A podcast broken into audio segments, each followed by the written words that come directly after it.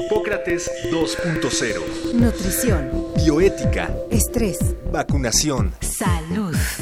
El Programa Universitario de Investigación en Salud y Radio UNAM presentan Hipócrates 2.0. Investigación y vanguardia en salud.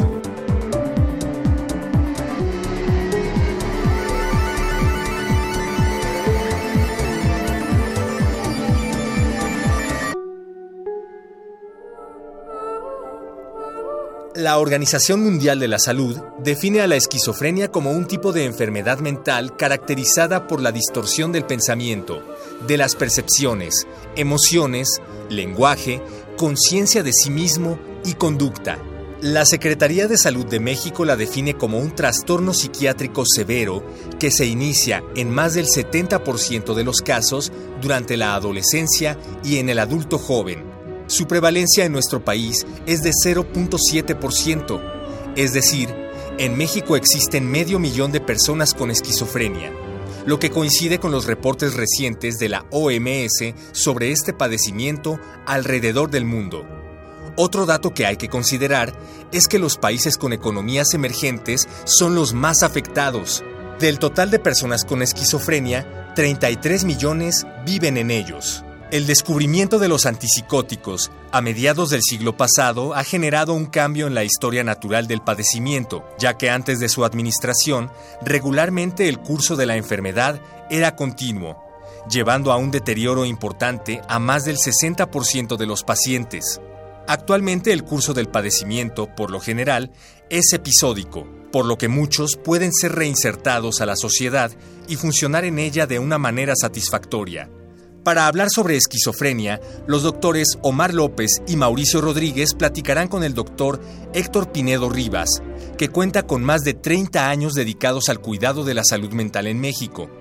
El doctor Pinedo es médico cirujano por la Facultad de Medicina de la Universidad Nacional Autónoma de México y médico psiquiatra por el Departamento de Psiquiatría y Salud Mental de la Facultad de Medicina de la UNAM. Fue jefe de hospitalización del Instituto Nacional de Psiquiatría Juan Ramón de la Fuente y profesor de posgrado del Departamento de Psiquiatría y Salud Mental de la Facultad de Medicina de la UNAM. Es socio fundador de la Clínica de Interdisciplinas Cognitivo-Conductuales en la Ciudad de México y profesor titular de la materia de terapia cognitiva en el Departamento de Psiquiatría del Instituto Tecnológico y de Estudios Superiores de Monterrey, además miembro internacional de la American Psychiatry Association.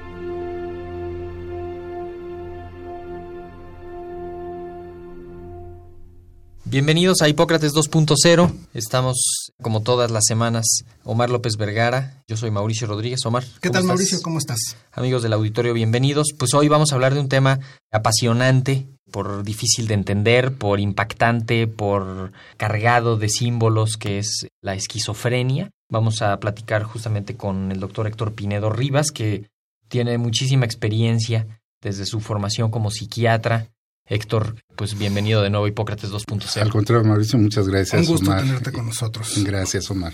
Quizá para aclarar los términos, hay una esquizofrenia, hay muchas esquizofrenias. Hemos visto algunos otros diagnósticos de condiciones en las que ya ahora son espectro tal. Este, espectro autista. Exactamente. como que ha tendido a a diversificarse el diagnóstico de la esquizofrenia? ¿Es, una? ¿Son muchas?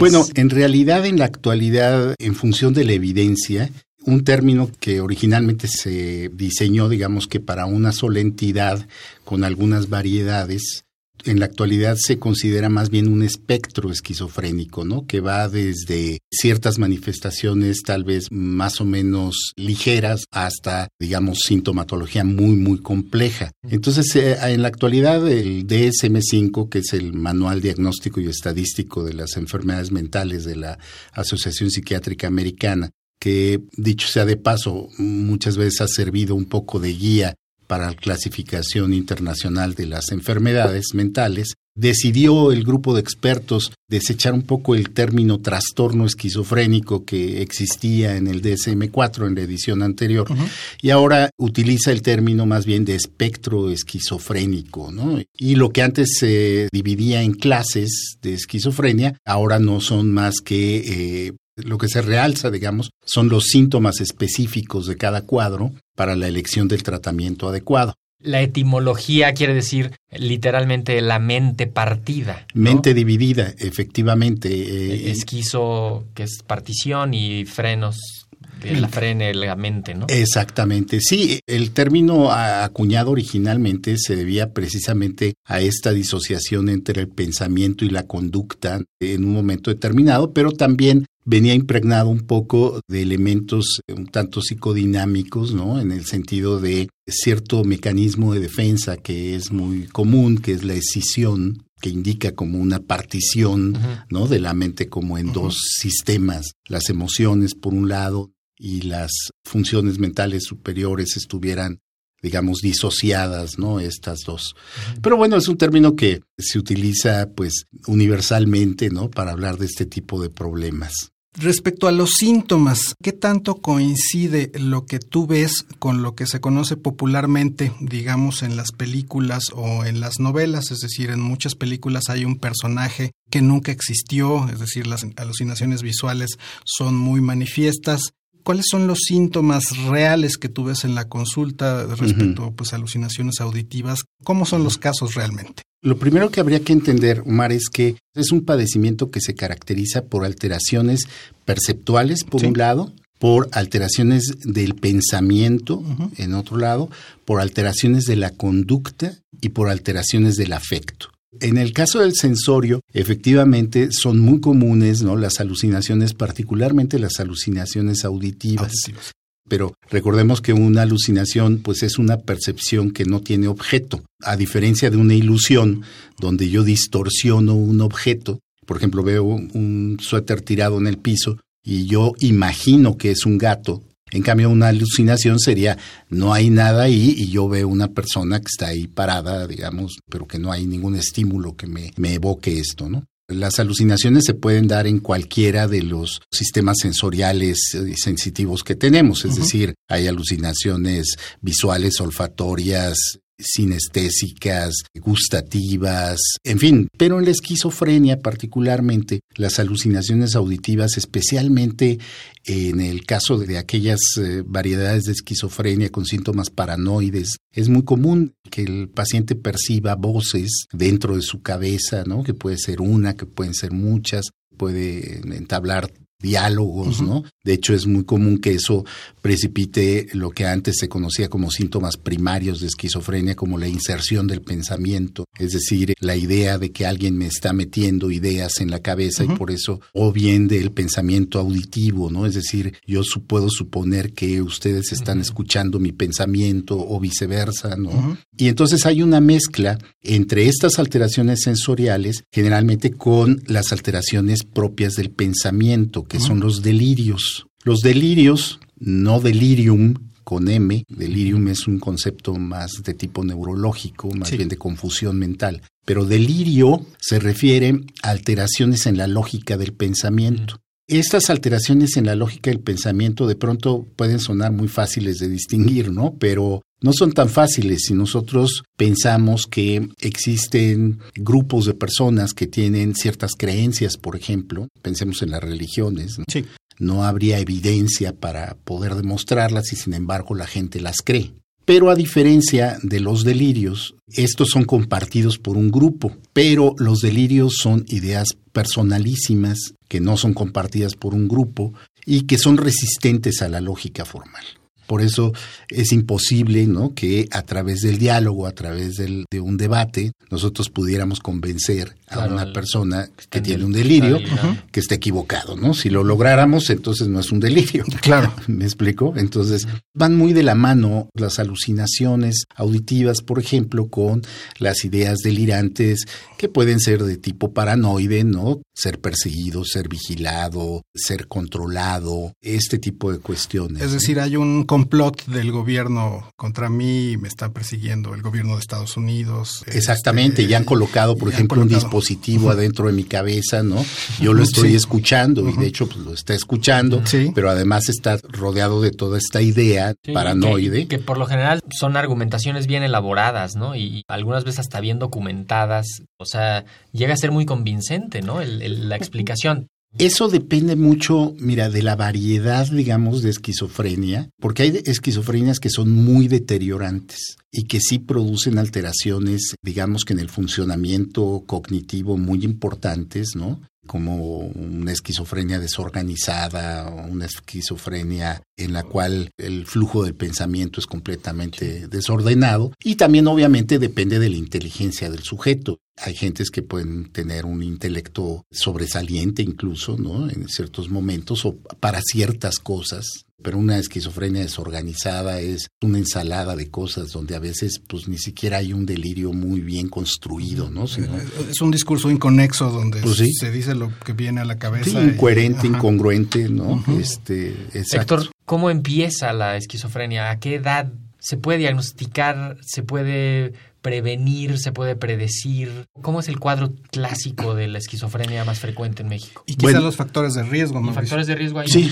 o sea, recordemos que es un padecimiento como la mayoría de los padecimientos mentales, donde no se conoce la etiología única, ¿no? específica que, que, lo produce, pero hay cosas que sí son importantes recordar. Es un padecimiento que tiene factores genéticos muy importantes que han sido demostrados, que probablemente interactúan con ciertos factores medioambientales, desde crianza hasta infecciones, qué sé yo, hay una serie de factores que se han pretendido. No, hay una causa como tal.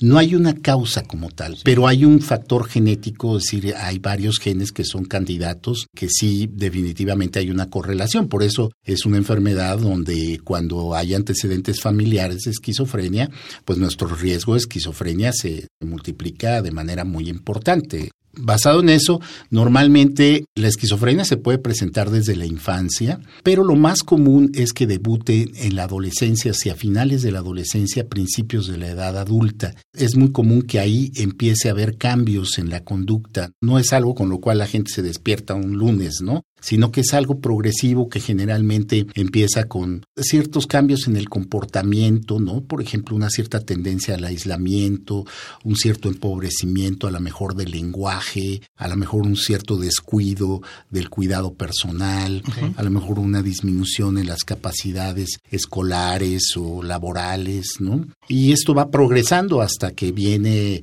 por decirlo de alguna forma, la quiebra psicótica, ¿verdad? Donde muchas veces pues ya puede haber cuadros de agitación psicomotora o risas inmotivadas, o sea, problemas ya de conducta muy graves donde todo el mundo se da cuenta que algo está pasando. Pienso en los adolescentes y en los adultos jóvenes que es la etapa en la que se acercan a sustancias que les pueden alterar el estado de conciencia.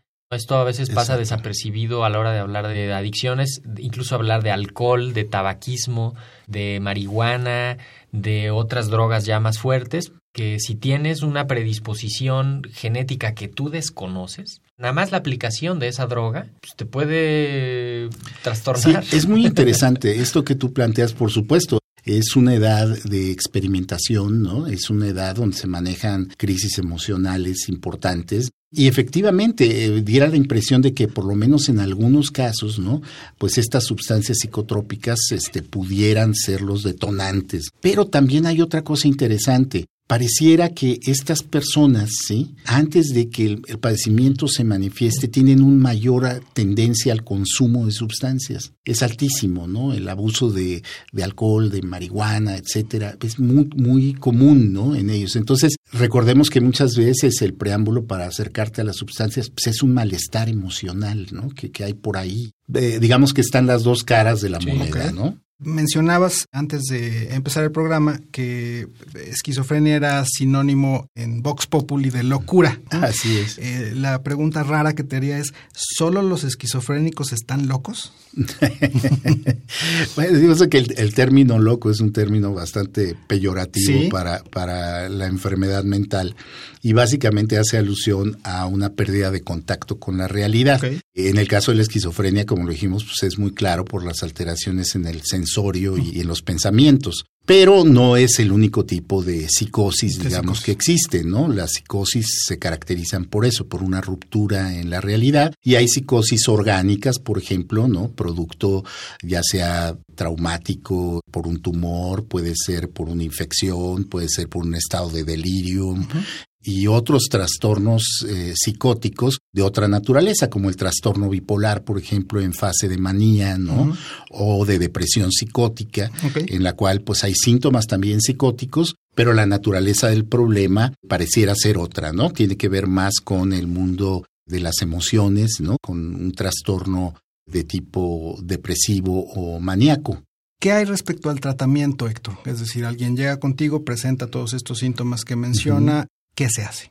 Bueno, hay que recordar que desde hace muchos años existe evidencia clara de que las manifestaciones de este padecimiento tienen su anclaje definitivamente en cambios en el funcionamiento del cerebro, ¿no? Eso es algo que queda bastante claro. Sin embargo, estos cambios eh, a nivel molecular tienen varias hipótesis. Tal vez una de las más eh, frecuentes, ¿no? de las más comunes, es un aumento en la sensibilidad de los receptores a dopamina. La dopamina es un neurotransmisor. Y en ciertas regiones del cerebro, específicamente en el sistema límbico, cuando hay una eh, hiperactividad dopaminérgica, ¿no? pues esto puede provocar síntomas ¿no? parecidos a la esquizofrenia. Es decir, haciendo alusión un poco a lo que Mauricio preguntaba hace rato de las drogas, efectivamente hay veces que una persona, por ejemplo, que consume PCP, fenilciclidina, puede de pronto tener un cuadro que no lo distingue de una esquizofrenia. ¿Cómo la consume esa? O sea, es, una droga. Es una droga. Es, polvo de ángel, se Exactamente, polvo de ángel, que fue muy popular en los años 70, eh, 80, ¿sí? O simplemente las psicosis provocadas por consumo o abuso de anfetaminas también pueden provocar esto, porque precisamente aumentan la tasa de monoaminas y la dopamina es una monoamina. Y como que imitan lo que ocurre químicamente cuando hay esquizofrenia. Entonces, hay muchos modelos para explicar por qué se basa en esto, ya no digamos los modelos moleculares que sería muy sería muy complicado explicarlos, pero en la actualidad hay otra teoría muy importante que es básicamente la teoría del glutamato, ¿no? Y en este caso sería una hipofunción de la transmisión glutamanérgica. El glutamato es un aminoácido ¿no? que es también utilizado como neurotransmisor en el cerebro. Y, estas dos teorías, que son probablemente las más fuertes, no son excluyentes, de hecho, podrían estar relacionadas. Un aumento en el funcionamiento de la dopamina y una disminución en el funcionamiento de la, del glutamato pudieran estar detrás de todo esto. Entonces, todo esto para llegar a lo siguiente. Desde los años finales de los 50, ¿sí? se descubrió una sustancia, la clorpromacina, esta sustancia es un bloqueador de receptores dopaminérgicos y que pues mejoraba a los pacientes con esquizofrenia y les ayudaba a controlar sobre todo las alteraciones, alucinaciones y ideas delirantes. Tal vez no tanto el deterioro cognitivo ni tanto el aplanamiento afectivo, que esos son los síntomas, como yo les decía, afectivos y, cognitivos que también tienen, pero ya después, a partir de eso, se fueron diseñando gran cantidad de moléculas y en la actualidad contamos con una cantidad muy importante. Y ya hablamos como de dos generaciones de moléculas, ¿no? Los antipsicóticos de primera generación, que llegan más o menos hasta el aldol, ¿no? Los antiguitos. Exactamente, hasta, la, hasta el aloperidol. Y digamos que ya de los años de finales de los ochentas a la fecha, ¿no? Se empiezan, bueno, algunas moléculas todavía antes, como la clozapina, pero fundamentalmente de los 80 para acá se desarrollan lo que se llaman ya antipsicóticos de nueva generación o atípicos, que producen muchos menos efectos colaterales y que aparentemente tienen cierta mejoría también en síntomas negativos. ¿A qué me refiero con síntomas negativos? A esto que les decía de empobrecimiento del lenguaje, de aislamiento, todo lo que viene a menos, a eso le llamamos síntomas negativos. Y síntomas positivos es a las alucinaciones, a las ideas delirantes, a la florido, Exactamente.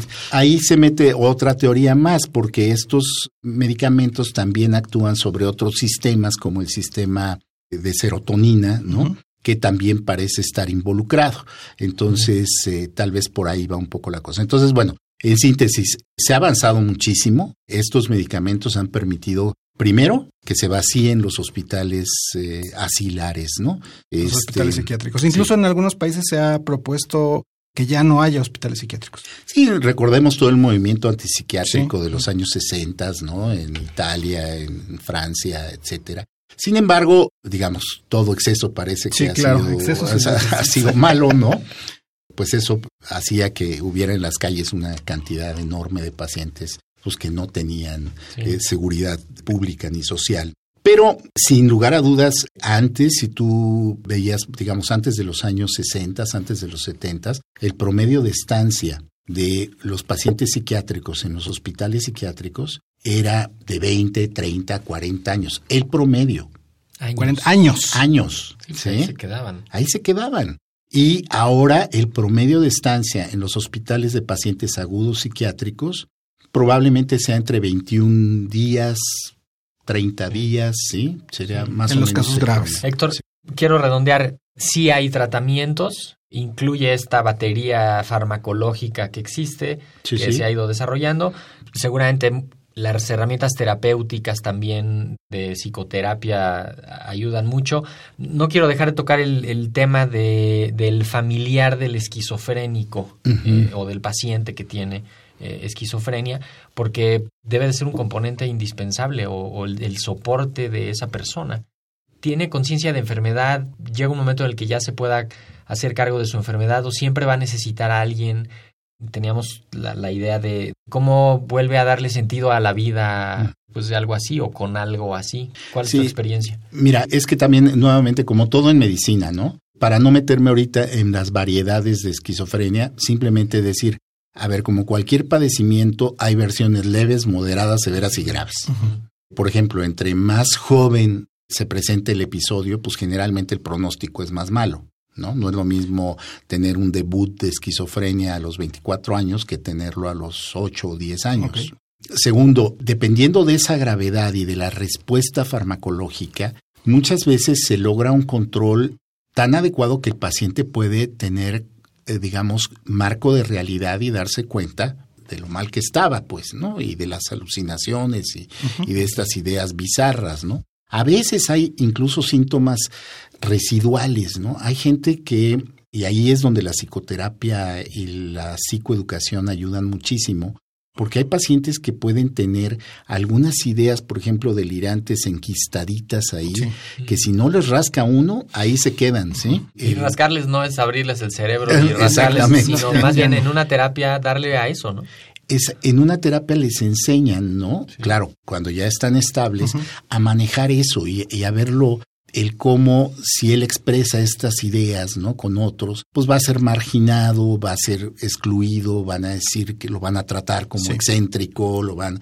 Y entonces hay todo un proceso de socialización con esto, un poco caricaturizado, pero eh, ahora que hablábamos hace rato sobre la película esta de Mentes Brillantes, ¿no? Digamos, esta conciencia de que a pesar de que este hombre pudo regresar a dar sus clases o a hacer sus hipótesis de trabajo matemático, de todas maneras las alucinaciones Sí. iban acompañándolo, Sí, ¿no? Pero que en un estado, digamos, como de, vamos a decirlo, de marginación, ¿no? En el cual eh, ni lo estorban a él demasiado, ¿no? En su vida, ni viceversa. Convive con las alucinaciones. Convive con eso, esa, esa es la palabra, ¿no? Eh, Cuando llega a un restaurante y una persona, eh, no somos dos, pero deme una ¿Quién para si, ¿Quién sabe si llegue hoy? Oye, Héctor, tenemos que terminar. Eh, claro. Recuérdanos tus datos de contacto en caso de que alguien necesite acercarse a los servicios donde Ay, tú muchas estás. gracias. Yo laboro en la Clínica de Interdisciplinas Cognitivo-Conductuales, que se encuentra en la Clínica Lomas Altas, ahí en Paseo de la Reforma 2608, en el despacho 1202. Y el teléfono es el 5203-0334. 5203-0334. Héctor, y para quien quiera atenderse en el sector público, eh, ¿a qué instancias puede ocurrir? Bueno, hay de todo. Eh, Por supuesto, en, en- en la seguridad este, social, eh, todos los servicios del ISTE, del Seguro Social, cuentan con servicios de psiquiatría de alta especialidad que son muy buenos, ¿sí? La Secretaría de Salud pues cuenta con hospitales para pacientes agudos y para pacientes crónicos. El Hospital Fray Bernardino Álvarez, por ejemplo, ¿no? que está ahí en la zona de hospitales de Tlalpan, pues es un hospital de concentración para pacientes agudos que también tiene consulta externa. Sí. Y por supuesto el Instituto Mexicano de Psiquiatría, que también es un lugar muy importante donde se recibe una atención de excelencia, ¿no? Este, para todo este tipo de problemas. Ahí en Periférico Sur, en Viaducto. ¿no? Es Eh, exacto, enfrente viaducto, al. Instituto Nacional de Cardiología, Ajá. sobre la lateral del Ahí. periférico. Perfecto. Te agradecemos mucho, Héctor, haber estado una vez más con nosotros en Al Hipócrates contrario, 2.0. gracias a los dos. Seguramente hablaremos de otros temas con el doctor Pinedo. Muchísimas gracias, Héctor. Gracias a ustedes. Pues Mauricio, eh, siempre es un- una delicia oír al doctor Pinedo hablando sobre temas psiquiátricos y sobre todo pues, un tema que conoce bien, la esquizofrenia. Sí, nos enteramos de algunas cosas importantes. Siempre las eh, enfermedades mentales son pues particularmente difíciles de entender, difíciles de aceptar y pues aquí quedó puesto sobre la, sobre la mesa las, las ideas principales. Muy bien, para la próxima semana tenemos eh, medicina del quemado, ¿cierto? Sí, la próxima semana vamos a platicar sobre atención del paciente quemado, cuáles son las quemaduras más frecuentes, qué hacer ante las principales quemaduras eh, en la casa, en el trabajo. Eh, así que pues acá los esperamos la próxima semana. Muchas gracias por estar con nosotros. Hasta la próxima. Muchísimas gracias. Agradecemos al doctor Samuel Ponce de León, coordinador del PUIS y coordinador académico de la serie. El Programa Universitario de Investigación en Salud y Radio UNAM agradecen tu escucha. Te esperamos la siguiente semana para platicar sobre lo último en materia de salud e investigación. En Hipócrates 2.0. Investigación y vanguardia en salud. Se despiden de ti en la producción Patti Gamboa, Héctor Castañeda y Alejandra Gómez. Hipócrates 2.0. Radio UNAM. Experiencia Sonora.